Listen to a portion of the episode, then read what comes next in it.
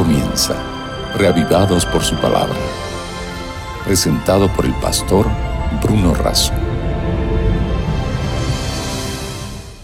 No solo de pan vive el hombre, sino de toda palabra que sale de la boca de Dios, fue una declaración de nuestro Señor Jesucristo. Y nosotros creemos en esa declaración. Y más, sentimos una tremenda necesidad de que para vivir no alcanza con pan, es necesario el pan de vida, es necesaria su palabra incorporada a nuestra vida. Por eso nos encontramos todos los días en este plan reavivados por su palabra, un proyecto de la Iglesia Adventista del Séptimo Día en todo el mundo para dedicarnos a la lectura, a la reflexión, a la meditación de un capítulo de la Biblia cada día. Todas las personas del mundo que lo deseen son invitadas a unirse a esta cadena de lectura de la Biblia. Y lo hacemos en la seguridad y en la necesidad que solo la palabra de Dios puede suplir toda necesidad de nuestro corazón. Hoy nos dedicamos al Salmo 134, pero antes pedimos la bendición de Dios. Señor, ahora al meditar en este breve salmo, pedimos que nos bendigas y que nos dirijas en la reflexión. Te lo pido y te lo agradezco en el nombre de Jesús. Amén. El Salmo 134 es un salmo muy breve, solamente tres versículos. En un contexto de peregrinos hay dos grupos. El grupo de los adoradores que está terminando de adorar en el templo y que está saliendo del templo, y el grupo de los levitas o los vigilantes, los custodios del templo, del santuario, que iban a quedar cuidando de la casa de Dios durante toda la noche. Y este es el diálogo. Los que salen dicen, mirad, bendecida Jehová, vosotros todos los siervos de Jehová, los que en la casa de Jehová estáis por la noche. O sea, los que terminan de adorar en el culto están eh, pidiéndole a los que van a estar durante la noche cuidando del templo que puedan bendecir a Dios. Les están recordando que son siervos de Dios y que tienen el privilegio de estar en la casa de Dios por las noches. El versículo 2 dice, alzad vuestras manos al santuario y bendecid a Jehová. Les está pidiendo que levanten sus manos y que bendigan, que reconozcan, que alaben a Dios.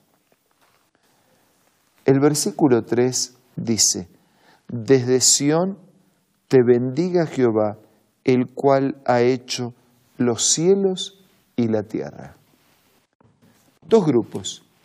Unos están saliendo del templo y los otros están llegando. Unos están terminando de adorar, los otros llegan para cuidar y proteger el templo, para servir. ¿Qué relación hay entre adorar y servir?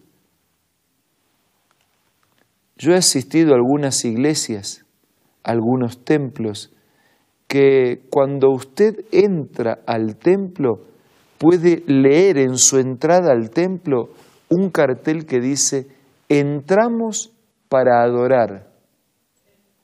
Y cuando usted sale del templo, que obviamente ya no está mirando hacia el frente, hacia el altar, sino que está mirando hacia la puerta de salida, entonces puede leer el otro cartel que dice, salimos para servir. Entramos para adorar, salimos para servir. Acá hay dos grupos, un grupo que está terminando de adorar y un grupo que está llegando para adorar en el servicio, porque no hay adoración sin servicio. La verdadera adoración nos lleva y nos compromete al servicio. Vamos al templo para adorar, para estudiar la Biblia, para alabar, para cantar, para entregar ofrendas, para escuchar la palabra de Dios, salimos del templo para compartir la fe, para compartir la esperanza, para atender a los necesitados, para suplir las necesidades de tantos carentes que viven en nuestros días. Este es un incidente muy pequeño, pero es un incidente que exhorta a todos a adorar a Dios. Incluso el guardián, el vigilante, el custodio, tiene que adorar a Dios. Porque miren, la adoración nunca reemplaza al deber. La adoración nunca reemplaza al deber. Ah, yo ya canté, ya lavé, ya oré. No, no. La verdadera adoración se manifiesta en un verdadero y completo servicio. La adoración nunca reemplaza al deber. Y el deber nunca puede tomar el lugar de la devoción el lugar de la adoración. No es, ah, yo hago obras de bien, no, necesito orar, no necesito leer la Biblia, no necesito ir a la iglesia, no necesito adorar. No, no, no. Todos necesitamos adorar y servir. La verdadera adoración incluye el servicio y el verdadero servicio nace en la adoración. El verdadero servicio es el resultado de amar a Dios. Por eso Jesús dijo que Él no vino para ser servido, sino para servir. El servicio es la demostración pública del amor a Dios.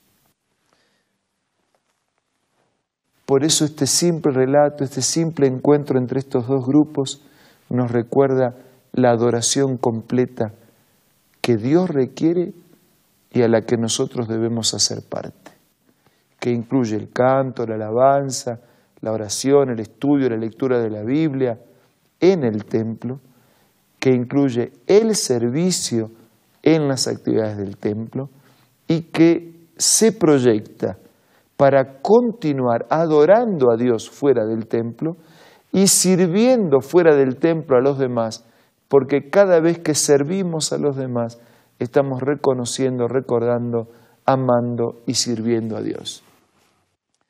Juan fue muy categórico al decir que el que no ama al prójimo a quien ve, ¿cómo puede decir que ama a Dios a quien no ve? Resumiendo entonces, adoración y servicio.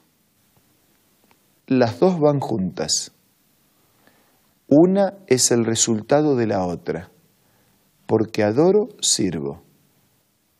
Y sirvo porque adoro que nuestra vida como la de Jesús pueda ser una vida que se caracterice por reconocer la soberanía de Dios, la adoración a Dios, pero que también se caracterice por servir al prójimo y suplir las necesidades de todo aquel carente que está cerca nuestro. Y que en este día usted pueda encontrar a alguien a quien demostrarle que usted adora a Dios porque lo estás también sirviendo a Él. Y que en la casa, en el trabajo, en el barrio, en la facultad, en la oficina y en la iglesia podamos ser adoradores y servidores, custodios y defensores del templo, de la palabra y del mensaje de Dios. Aprovechemos este momento para hablar con Dios a través de la oración.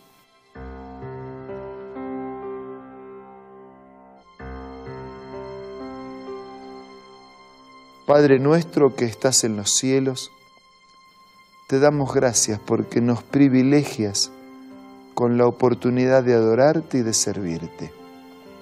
Ayúdanos para que podamos ser custodios de tu casa, guardianes de tu palabra, defensores de tu mensaje y transmitir con palabra y con hechos la esencia del Evangelio y la verdad de la Escritura.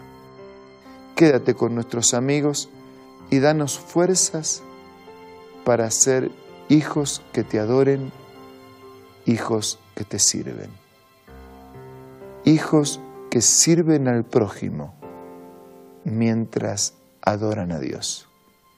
Lo pedimos y agradecemos todo en el nombre de Jesús. Amén. Muchas gracias por la compañía nueva de hoy. Que sea este muy buen día en su vida, en sus trabajos, en sus movimientos.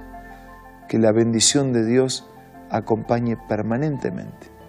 Y que mañana podamos reencontrarnos para seguir siendo reavivados por la palabra de Dios. Esto fue Reavivados por su palabra, presentado por el pastor Bruno Razo.